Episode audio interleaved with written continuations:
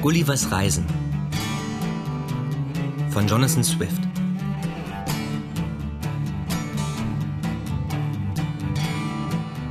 Reise nach Brobdingnag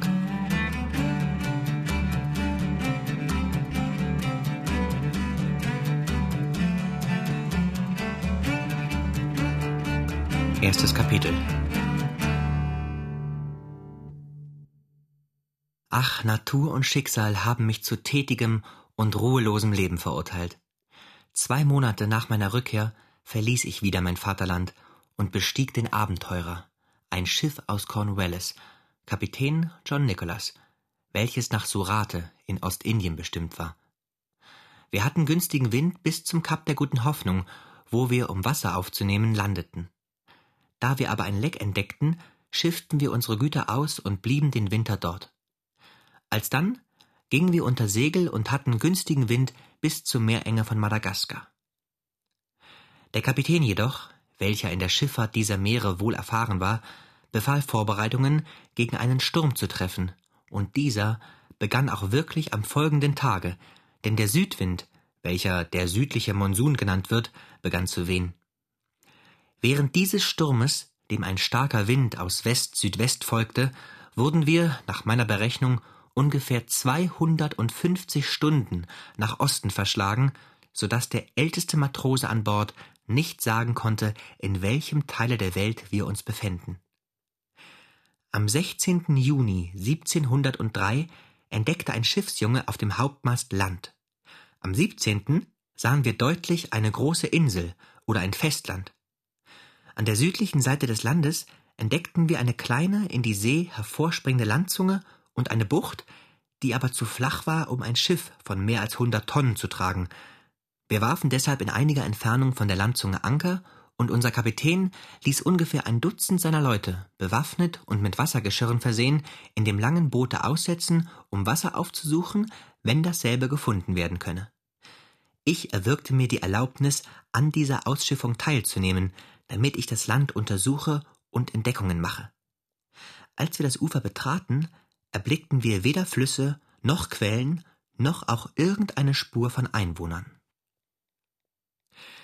Unsere Leute gingen deshalb am Ufer entlang, um frisches Wasser in der Nähe des Meeres aufzusuchen. Ich aber schlug ungefähr eine halbe Stunde lang die entgegengesetzte Richtung ein. Da ich aber nur felsiges und unfruchtbares Land erblickte, ward ich des Nachforschens müde und kehrte zur Landzunge zurück. Als sich nun die See vor meinen Augen ausdehnte, sah ich, wie unsere Leute bereits im Boote waren und so schnell, als müssten sie ihr Leben retten, zum Schiffe ruderten. Ich wollte ihnen zurufen, obgleich dies mir wenig helfen konnte, als ich ein ungeheures Geschöpf hinter ihnen herlaufen sah. Die See reichte ihm nur bis an die Knie, und es machte ungeheure Schritte. Allein unsere Leute hatten eine Viertelstunde Vorsprung. Die See war dort voll scharfer Klippen und somit konnte das Ungeheuer unser Boot nicht erreichen. Ich legte im schnellsten Laufe den Weg, den ich bereits gemacht hatte, wieder zurück und erstieg alsdann einen steilen Hügel, der mir eine Aussicht in das Land gewährte. Es war vollkommen bebaut. Zuerst erstaunte ich über die Länge des Grases, welches dort zum Heu bestimmt war, denn seine Höhe betrug an die zwanzig Fuß. Alsdann geriet ich auf einen Weg, den ich für eine Heerstraße hielt, der jedoch den Einwohnern nur als Fußpfad durch ein Gerstenfeld diente. Hier ging ich einige Zeit lang weiter, konnte aber an beiden Seiten nichts erblicken, denn die Ernte war nah und das Korn wenigstens vierzig Fuß hoch. Nach einer Stunde hatte ich das Ende des Feldes erreicht, welches durch eine Hecke von wenigstens 120 Fuß Höhe umzäunt war, deren Bäume eine solche Größe hatten, dass ich dieselbe nicht berechnen konnte. Dort befand sich eine Treppe, die in das nächste Feld führte. Sie bestand aus vier Stufen, und auf der Spitze war ein Stein zu überschreiten. Es war mir unmöglich, diese Treppe zu ersteigen, denn jede Stufe betrug sechs Fuß Höhe und der Stein wenigstens zwanzig. Ich suchte deshalb eine Öffnung in der Hecke zu erspähen, als ich auf dem nächsten Felde einen Einwohner auf die Treppe zugehen sah, und zwar von der Größe desjenigen, welcher unser Boot verfolgt hatte. Er hatte die Höhe eines gewöhnlichen Kirchturms und legte, soweit ich erraten konnte, wenigstens zehn Ellen mit jedem Schritte zurück. Ich geriet in Furcht und Erstaunen und lief fort, um mich im Korne zu verbergen. Von dort sah ich, wie er auf der Spitze jener Treppe in das Feld zurückschaute und hörte, wie er mit einer Stimme rief, die um mehrere Grade lauter wie der Schall eines Sprachrohrs war. Der Ton hallte jedoch so hoch in der Luft, dass ich ihn zuerst für Donner hielt. Hierauf kamen sechs Ungeheuer, an Gestalt ihm ähnlich, mit Sicheln in den Händen herbei, die ungefähr so groß wie sechs Sensen waren. Diese Leute waren nicht so gut gekleidet wie der erstere, dessen Diener sie zu sein schienen. Denn nach einigen von ihm ausgesprochenen Worten begannen sie das Korn des Feldes, wo ich mich verborgen hatte, abzuschneiden. Ich hielt mich in so großer Entfernung von ihnen, als es mir möglich war. Allein ich konnte mich nur mit Schwierigkeit bewegen, denn die Stängel des Korns waren oft nur einen Fuß voneinander entfernt, so dass ich nur mit Mühe meinen Leib hindurchquetschen konnte. Meinen Anstrengungen gelang es dennoch vorwärts zu kommen, bis ich an einen Teil des Feldes gelangte, wo das Korn durch Regen und Wind zu Boden gelegt war. Hier war es mir unmöglich weiterzugehen. Die Stängel lagen so dicht übereinander, dass ich nicht hindurchkriechen konnte, und die Spitzen der abgefallenen Ähren waren so dick und scharf, dass sie durch meine Kleider in das Fleisch drangen. Zugleich hörte ich, dass die Schnitter nur noch hundert Ellen von mir entfernt waren. Da ich gänzlich erschöpft und von Gram sowie von Verzweiflung überwältigt war, legte ich mich zwischen zwei Furchen auf dem Boden nieder und wünschte von ganzem Herzen dort zu sterben. Ich beklagte meine einsame Witwe und meine verwaisten Kinder, meine eigene Torheit und Bereitwilligkeit, Reisen zu unternehmen und den Rat aller meiner Freunde und Verwandten in dieser Hinsicht verschmäht zu haben. Erschreckt und verwirrt konnte ich ein solches Sinnen nicht unterdrücken, als ein Schnitter auf zehn Ellen der Furche, wo ich lag, sich näherte und mir Besorgnis erweckte, durch seinen nächsten Schritt würde ich zerquetscht oder von seiner Sichel durchschnitten werden. Als er sich wieder bewegen wollte, schrie ich deshalb so laut wie möglich, worauf das Geschöpf stillstand, einige Zeit den Boden ansah und mich zuletzt erblickte. Es betrachtete mich mit der Vorsicht, die man anzuwenden pflegt, wenn man ein kleines, gefährliches Tier ergreifen will, indem man befürchtet, gebissen oder gekratzt zu werden, wie ich, ebenfalls in England, wann ich Wiesel fing, zu verfahren pflegte. Zuletzt war der Riese so keck, mich von hinten mit seinem Daumen und Mittelfinger zu ergreifen. So hielt er mich drei Ellen von seinem Auge entfernt, damit er mich desto genauer betrachten konnte. Ich ahnte seine Absicht, und mein gutes Glück gewährte mir so viel Geistesgegenwart, dass ich den Entschluss fasste, mich durchaus nicht zu bewegen, solange er mich ungefähr in der Höhe von sechzig Fuß über dem Boden hielt, obgleich er mir, aus Besorgnis, ich möchte seinen Fingern entschlüpfen, die Seiten furchtbar zerquetschte. Ich wagte allein die Augen zur Sonne zu erheben und meine Hände wie beim Gebet zu falten. Alsdann sprach ich einige Worte in so wehmütigem Tone, wie er meiner damaligen Lage angemessen war, denn ich befürchtete jeden Augenblick, er werde mich auf den Boden schleudern, wie wir es bei einem kleinen und verhassten Tiere, das wir töten wollen, zu tun pflegen. Allein mein guter Stern wollte diesmal, dass der Riese an meiner Stimme und meiner Bewegung Gefallen fand. Er betrachtete mich mit Aufmerksamkeit und schien erstaunt, dass ich in artikulierten Tönen sprach, obgleich er kein Wort von dem, was ich sagte, verstehen konnte. Mittlerweile konnte ich es nicht unterlassen zu seufzen und zu weinen und meinen Kopf so gut wie möglich nach beiden Seiten hinzuwenden. Dadurch wollte ich ihm nämlich andeuten, der Druck seiner Finger mache mir furchtbare Schmerzen. Er schien meine Andeutung zu verstehen und steckte mich sanft in seine Tasche. Hierauf lief er sogleich zu seinem Herrn, der ein wohlgenährter Pächter war und dieselbe Person, die ich zuerst auf dem Felde gesehen hatte. Der Pächter empfing, wie ich glaube, hinsichtlich meiner den Bericht, welchen ihm sein Diener geben konnte. Alsdann nahm er das Ende eines Strohhalms von der Größe eines Spazierstocks und hob damit meine Rockschöße in die Höhe. Er schien nämlich zu glauben, mein Rock sei eine Art Haut, welche mir die Natur verliehen habe. Hierauf blies er meine Haare seitwärts, um mein Gesicht desto besser betrachten zu können. Alsdann rief er seine übrigen Leute herbei und fragte dieselben, wie ich nachher erfuhr, ob sie sonst noch ein so kleines Geschöpf wie ich sei auf dem Boden hätten laufen sehen. Hierauf legte er mich auf den Boden und sah mit allen Vieren. Ich stand jedoch sogleich auf und ging langsam vorwärts und rückwärts, um jenen Riesen anzudeuten, ich wolle durchaus nicht davonlaufen. Alle setzten sich nieder, indem sie mich in einem Kreise umringten, um meine Bewegungen besser beobachten zu können. Ich nahm meinen Hut ab und machte dem Pächter eine sehr tiefe Verbeugung. Ich fiel auf die Knie, erhob Hände und Augen und sprach mehrere Worte so laut wie möglich. Dann nahm ich eine Geldbörse aus der Tasche und reichte sie ihm demütig dar. Er nahm sie auf seine Handfläche, hielt sie dicht vor die Augen, um zu sehen, was es sei, und drehte sie alsdann mehrere Male mit der Spitze einer Nadel um, die er aus seinem Ärmel nahm, konnte aber die Bedeutung meiner Börse nicht begreifen. Darauf gab ich ihm durch ein Zeichen zu verstehen, er möge seine Hand auf den Boden legen. Ich nahm alsdann meine Börse und schüttete mein Geld auf seine Hand. Es bestand aus vier spanischen Quadrupeln und zwanzig bis dreißig kleineren Münzen. Ich sah, wie er die Spitze seines kleinen Fingers auf der Zunge nass machte, um eines meiner größten Geldstücke aufzunehmen. Er schien jedoch nicht zu wissen, was dieselben sein könnten. Dann gab ich ihm ein Zeichen, sie wieder in meine Börse und die Börse in meine Tasche zu stecken. Ich hielt es nämlich für das Beste, mein Geld zu behalten, nachdem ich es ihm mehrere Male angeboten hatte. Mittlerweile hatte der Pächter sich überzeugt, ich müsse ein vernünftiges Geschöpf sein. Er redete mich mehrere Male an, allein der Schall seiner Stimme durchdrang meine Ohren wie das Klappern einer Wassermühle, obgleich die Töne artikuliert waren. Ich antwortete so laut als möglich in mehreren Sprachen, und er hielt sein Ohr oft nur zwei Ellen von meinem Munde entfernt. Alles war jedoch vergeblich. Wir konnten einander in keiner Weise verstehen. Hierauf sandte er seine Knechte an die Arbeit zog sein Schnupftuch aus der Tasche, breitete es doppelt auf seiner linken Hand aus, legte dieselbe auf den Boden, die Fläche nach oben gekehrt und gab mir ein Zeichen, hinaufzusteigen. Dies war mir nicht schwer, denn die Dicke der Hand betrug nicht mehr als einen Fuß.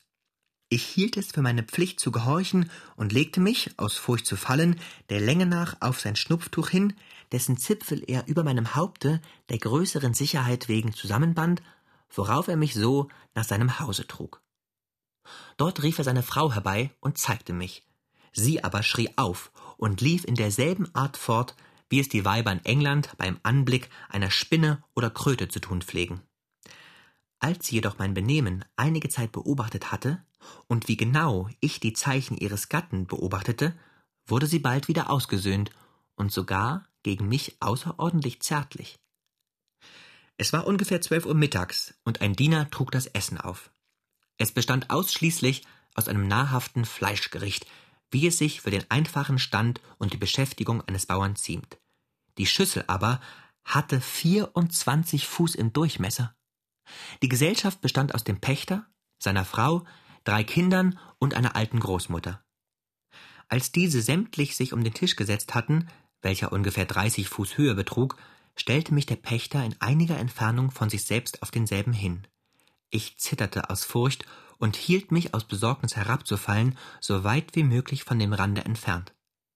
Die Frau des Pächters zerschnitt ein kleines Stück Fleisch, zerkrümelte etwas Brot auf einen hölzernen Teller und stellte denselben vor mich hin. Ich machte ihr eine tiefe Verbeugung, zog Messer und Gabel aus der Tasche und begann zu essen, worüber sich alle außerordentlich freuten. Die Herren ließ ein kleines Likörglas, welches ungefähr vier Maß enthalten konnte, durch eine Magd holen und füllte dasselbe mit Getränk. Mit einiger Schwierigkeit erhob ich das Glas mit beiden Händen, trank auf die Gesundheit ihrer Gnaden mit der höflichsten Verbeugung, indem ich, so laut es mir möglich war, die Worte im Englischen ausrief. Hierüber aber lachte die Gesellschaft so herzlich, dass ich durch den Lärm beinahe taub geworden wäre. Das Getränk schmeckte wie dünner Cider, aber durchaus nicht unangenehm. Hierauf gab mir der Herr ein Zeichen, ich möchte an seinen Teller hintreten. Als ich nun auf dem Tische ging, stolperte ich zufällig über eine Brotkruste und fiel flach auf mein Gesicht, jedoch ohne mich zu beschädigen. Sogleich stand ich wieder auf. Da ich nun bemerkte, die guten Leute seien hinsichtlich meiner sehr besorgt, schwenkte ich meinen Hut, den ich der Höflichkeit gemäß unter dem Arme hielt, mehrere Male über meinem Kopfe und gab dreimaliges Hurra, um zu zeigen, ich habe keinen Schaden durch meinen Fall erlitten. Als ich jedoch auf meinen Herrn zuging, ergriff sein jüngster Sohn, ein mutwilliger Knabe von ungefähr zehn Jahren, mich bei den Beinen und hielt mich so hoch in der Luft empor, dass ich an allen Gliedern zitterte. Sein Vater aber riss mich aus seiner Hand und gab ihm zugleich einen heftigen Schlag auf das linke Ohr. Zugleich befahl er, den Knaben von dem Tische fortzujagen. Ich aber erinnerte mich, wie ungezogen Kinder bei uns sich gegen Sperlinge, Kaninchen, junge Hunde und Katzen benehmen. Deshalb fiel ich auf die Knie, zeigte auf den Knaben und gab meinem Herrn so gut wie möglich zu verstehen, ich wünsche, er möge seinem Sohne verzeihen. Der Vater erfüllte meinen Wunsch. Der Knabe setzte sich wieder an den Tisch, worauf ich auf ihn zuging und ihm die Hand küsste, die mein Herr ergriff und mich sanft damit streichelte. Während des Essens sprang die Lieblingskatze meiner Herren ihr auf den Schoß. Ich hörte hinter mir ein solches Schnurren, wie es bei uns einige Dutzend Strumpfwürger zu erregen pflegen, und bemerkte bald, dass das Tier dreimal größer als ein Ochs zu sein schien, wie ich nach der Ansicht seines Kopfes und einer Pfote berechnete. Die Wildheit, die im Gesicht der Katze lag, brachte mich außer Fassung. Es war jedoch keine Gefahr vorhanden. Denn die Katze nahm auf mich nicht die geringste Rücksicht, als mich mein Herr in der Entfernung von drei Ellen von ihr niedersetzte. Da ich nun immer gehört und auf meinen Reisen auch bemerkt hatte, dass Flucht oder Furcht vor einem wilden Tiere dasselbe stets zur Verfolgung oder zum Angriff aufreizt, so beschloss ich, in dieser Gefahr vollkommene Gleichgültigkeit zu zeigen. Unerschrocken ging ich fünf bis sechsmal vor dem Kopfe der Katze auf und nieder und kam bis auf eine halbe Elle in ihre Nähe, worauf sie zurückging, als sei sie vor mir erschrocken. Vor den Hunden fürchtete ich mich weniger, als drei oder vier in das Zimmer kamen, wie dies in Pächterhäusern gewöhnlich ist.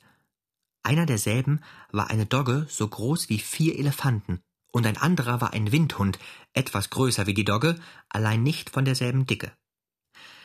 Als das Mittagessen beinahe vorüber war, trat eine Amme mit einem einjährigen Kinde herein, welches mich sogleich bemerkte und dann stark zu schreien begann. Es wollte mich nämlich nach gewöhnlicher Kinderart als Spielzeug haben. Die Mutter war zu nachsichtig, griff mich auf und reichte mich dem Kinde, welches mich sogleich in den Mund steckte. Ich aber brüllte so laut, dass der kleine Kobold erschrak und mich fallen ließ, so dass ich unfehlbar den Hals hätte brechen müssen, wenn mich die Mutter mit ihrer Schürze nicht aufgefangen hätte. Die Amme lärmte, um das Kind zu beruhigen, mit einer Klapper, die aus einem hohlen, mit großen Steinen gefüllten Gefäß bestand und durch ein Tau um den Leib des Kindes festgebunden war. Nach dem Essen ging mein Herr wieder zu seinen Arbeitern hinaus, und ich konnte aus seiner Stimme sowie aus seinen Bewegungen schließen, dass er seiner Frau strengen Befehl gab, mich mit Sorgfalt zu behandeln. Ich aber war sehr müde und zum Schlafe geneigt. Da nun meine Herren dies bemerkte, legte sie mich auf ihr eigenes Bett und bedeckte mich mit einem reinen weißen Schnupftuch, welches aber größer und dicker als das Hauptsegel eines Kriegsschiffes war. Ich schlief ungefähr zwei Stunden und träumte, ich sei zu Hause bei Frau und Kindern. Dies natürlich vermehrte meinen Kummer, als ich erwachte und mich allein in einem ungeheuern Zimmer befand, welches an zwei bis dreihundert Fuß breit, aber noch bei weitem höher war. Das Bett aber, worin ich lag, war an die fünf Ellen breit. Meine Herren war mit ihren häuslichen Angelegenheiten beschäftigt und hatte mich eingeschlossen. Das Bett war acht Ellen über dem Boden erhaben. Unter diesen Umständen kletterten zwei Ratten die Bettvorhänge hinauf und liefen schnuppernd auf dem Bette umher. Eine kam dicht an mein Gesicht, worauf ich voll Schrecken aufstand und den Degen zu meiner Verteidigung zog. Diese furchtbaren Tiere hatten die Keckheit, mich auf beiden Seiten anzugreifen, und eines derselben legte die Vordertatzen auf meinen Rockkragen. Glücklicherweise ritzte ich ihm aber den Bauch auf, bevor es mir Schaden zufügen konnte, und es stürzte zu meinen Füßen nieder. Das andere entfloh, als es das Schicksal seines Gefährten sah, erhielt aber noch im Fliehen von mir eine starke Wunde auf den Rücken, so dass sein Blut auf den Fußboden hinabtröpfelte. Nach dieser Heldentat ging ich auf dem Bette langsam auf und nieder, um mich von dem Schrecken wieder zu erholen. Diese Tiere waren von der Größe eines starken Bullenbeißers, aber bei weitem behender und wilder. Hätte ich meinen Degen, bevor ich schlafen ging, abgeschnallt, so wäre ich unfehlbar von ihnen zerrissen und verschlungen worden. Mm-hmm.